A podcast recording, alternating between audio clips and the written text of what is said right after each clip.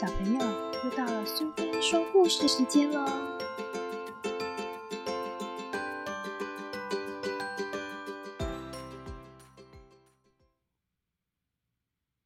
今天我们要讲的故事是《我的妹妹听不见》，作者是珍恩·怀特豪斯·彼得森，绘者是黛博拉·雷伊，译者是陈植彩，由远流出版社所出版。我有一个妹妹，她很特别，很少人有像我这样的妹妹。她听不见声音。妹妹会弹钢琴，她喜欢去感觉那低沉、隆隆响的和声，但是她听不到那调子。她也永远不会唱。妹妹会和朋友跳舞或排排队，她也喜欢跑跳、翻滚。和爬到攀爬架的顶端。当我们一起爬攀爬架的时候，他会注意看我攀爬，我也注意看他爬。虽然他听不到我大叫“小心”，但是他看得到我荡向他，他会大笑荡回来，想要抓住我的脚。妹妹喜欢跟着我到屋后的草丛里。今天。我们悄悄靠近野鹿，我转身和他说话，没有发出声音，只用手势和嘴唇。他明白我的意思，轻轻踩着我的脚印，跟着我走。我是倾听细微声音的人，他是留意草丛动静的人。妹妹很小的时候，每天当我去上学，她就和妈妈坐在地板上。玩着旧鞋盒里的玩具，一边学说话。这是球，妈妈告诉他。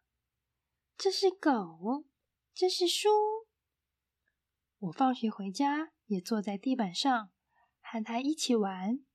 他把手放在鞋盒里，微笑的说：“球。”我听起来像“如”。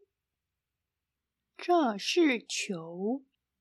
我学妈妈重复念，妹妹点头微笑，再说一遍“呜”，我听起来还是像“呜”。现在妹妹已经上学了，妈妈还是在家教她说话和读唇语。老师和小朋友常常弄不懂她说什么，像是“老师”和“老鼠”睡觉。和水饺。今天他班上的小朋友告诉我：“你妹妹会说蓝色哦。”我好久以前就听他说过这个词，不过这不能怪他们，毕竟他们可不像我那样已经和妹妹一起生活五年了。我明白妹妹的话，妹妹也听懂我所说的，尤其当我说的很慢。用很多手势的时候，我妹妹也不只是看手势和嘴唇。昨天我戴了一副太阳眼镜，那眼镜的镜框很大，镜片的颜色很深。当我说话的时候，妹妹逼我把眼镜拿开。她想知道我深棕色的眼睛要告诉她什么呢？是不是我宁愿玩球，不玩家家酒？是不是我听到妈妈叫我们，却不想进家门？我有一个妹妹，她了解我说的话，但是也有例外。昨夜我问她：“我的睡衣在哪里？”“我的睡衣在哪里？”她跑到厨房，拿出一杯水。朋友问我关于我妹妹的事，他们问我：“耳朵聋了，会不会很痛？”我告诉他们，不会，耳朵聋了不会痛，但是如果人们不了解他，他的心会疼。妹妹不常告诉我她的感受，有时候她甚至无法用手势表达她生气、快乐或难过。妹妹是我所知道最会用脸或肩膀表达的人。我告诉朋友。我有一个妹妹，当她身边有狗正在吠叫时，她会知道。她说她不喜欢那声音的感觉。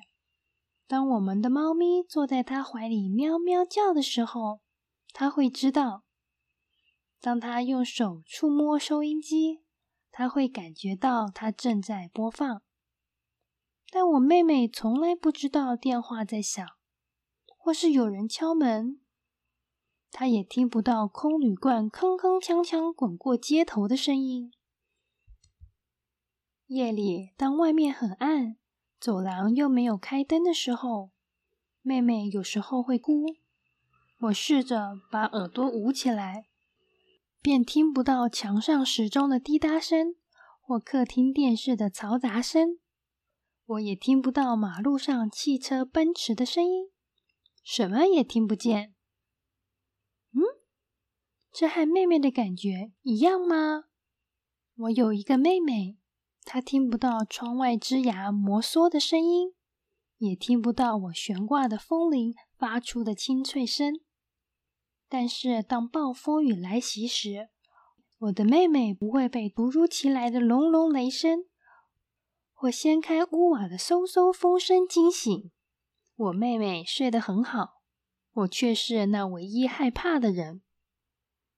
我告诉我的朋友，我有一个妹妹。她看电视的时候不用打开音量开关，她摇洋娃娃的时候嘴里不哼儿歌。我有一个妹妹，她会用手指或音压的声音和人交谈，但是有时候她会大声的喊叫，妈妈好担心吵到邻居。在学校的时候，我常常用跺脚或向他挥手来引起他的注意。然后我来到他的身旁，扶着他的手臂。他可以感觉到我在跺脚，他可以感觉到我的碰触，他可以从眼角瞥见我挥动的手。但是如果我走在他身后，叫他的名字，他听不见。我有一个妹妹，她是听障。